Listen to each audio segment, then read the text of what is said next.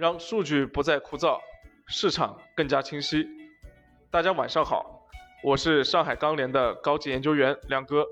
每天和四位来自钢材、铁矿石、煤焦领域的分析师，带你透过数据看钢市。今天打开期货软件一看，还是挺有意思的。焦煤因为政策风口，所以一枝独秀。但是螺纹钢、铁矿石、热卷还有焦炭却在盘中冲高回落。考虑到今天咱钢联发布了钢材五大品种的产量与库存数据，那是不是受到了数据的影响呢？我们先来连线建筑钢材分析师曾亮。曾亮，今天 MySteel 发布了最新一期的建筑钢材产量及库存周度数据，期货盘面似乎有些敏感，现货市场今天表现如何呢？好的，主持人。呃，今天下午，MySteel 公布了本周的建筑钢材的产量及库存的一个周度数据。呃，我们从数据来看的话，呃，螺纹的产量小幅增加，一方面是由于上周部分检修的一个钢厂本周恢复了一个生产，所以说产量有了小幅的提升。另一方面呢，近期建筑钢材价格大幅拉涨，钢厂的一个生产盈利水平明显好转，所以说钢厂的一个生产积极性也明显增加。呃，不过考虑到周四开始，那个河南以及山西等北方地区开始环保限产，所以说可能会对接下来一周的建筑钢材生产造成一定的一个影响。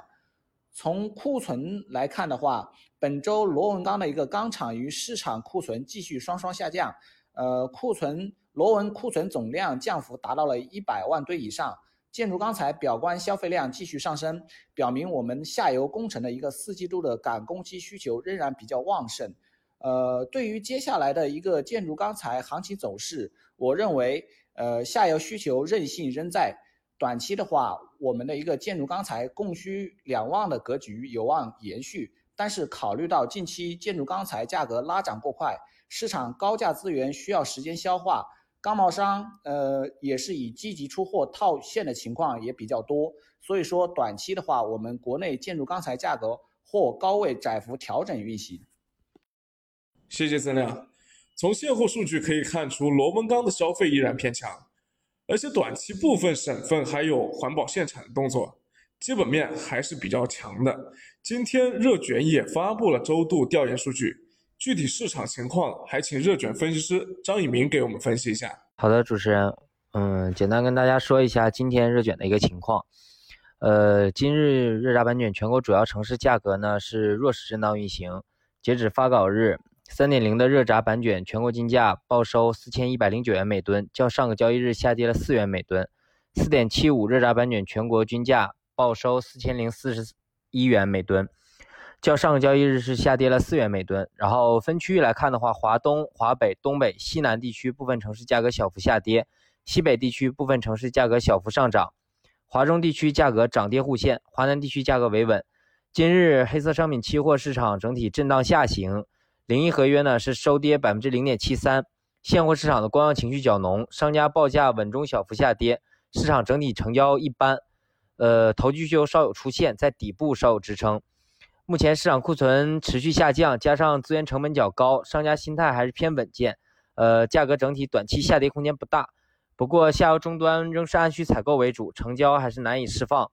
加上前期的价格涨速过快，商家也存在获利套现的需求，因此价格上涨也比较乏力。综合来看，预计明日热轧板卷价格或将震荡运行。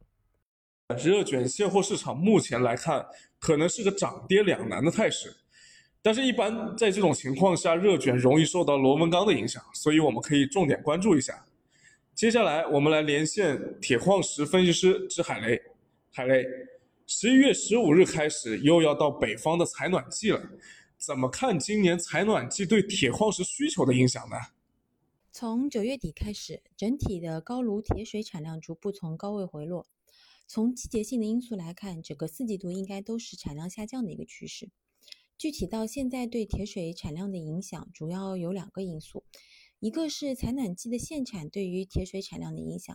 今年采暖季到目前来看，整体政策的呃力度没有往年限产力度那么大，加上大部分限产地区的钢厂已经熟悉了限产的套路，也有应对之法，嗯，所以即使是同样的限产力度，实际的铁水产量的影响也会相对会小一些。所以我觉得我们更应该关心的是另一个因素，就是今年年底的一个产能置换这一波对于铁矿石需求的影响。比如唐山地区要求这两年退出一百粒呃一千粒以下的一个高炉，很多钢厂都是在今年年底退出，然后明年上半年嗯三月份或者六月份再上新的高炉，那么这就有一个时间差，这对于铁矿石的需求影响还是比较大的。谢谢海雷，我们会继续关注这个消息的，也希望你后期能够给我们分享最新的调研情况。最后，我们照例连线煤焦分析师熊超，熊超。昨天你在焦炭品种上给我们留了一个悬念，现在大家都很关注焦化去产能的情况，今天你来给我们说道说道吧。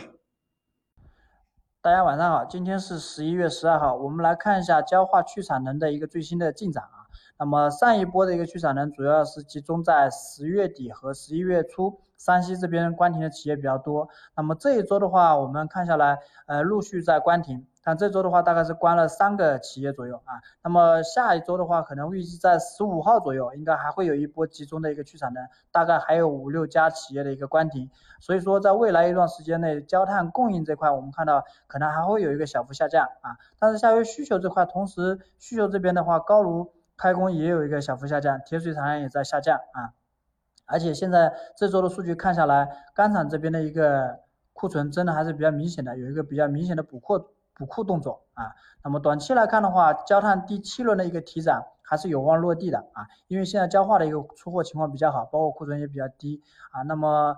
钢厂这边接受的情况的话，目前我们了解到河北可能已经有个别钢厂接了涨价第七轮啊，但主流钢厂这边还在观望啊，预计可能在未来一到两天内应该还是会落地的啊。那么以上就是本期煤焦的一个市场情况。好的，谢谢各位分析师。可以看到，尽管今天期货盘面部分品种日内波动比较大，但是总体还是比较平稳的。焦煤因为昨天说到的进口配额问题啊，走强也在情理之中。我们钢联今天发布的五大品种基本面数据总体也是比较乐观的，库存的大幅下降，螺纹钢应该还能讲需求偏强的故事，顺带着呢，大概率也会带动一下热卷期货。关于采暖季限产这件事情，我们之前也做过测算，结论呢是对产量的实际影响依然是逐年下降的。但是支海雷分析师说到的唐山地区产能置换的事情，我觉得可以重点关注一下。当然，我们具体分析出来之前还会聊这件事情。焦炭是另一个受政策影响的品种，这第七轮提涨看样子是跑不了了。毕竟期货盘面也已经先一步涨上去了。总结下来看呢，焦炭现货上涨的预期是比较确定的，螺纹钢也有上涨的基础。那么顺带着像热卷还有铁矿石，我们要重点关注一下，可能会受到螺纹钢的带动。好的，谢谢各位收听今天的节目，我是钢联高级研究员亮哥，明天继续为大家说钢铁。如果大家对我们的节目有任何的意见或者建议，或者希望我们关注的话题，非常欢迎大家在评论区里面留言。明天再见喽！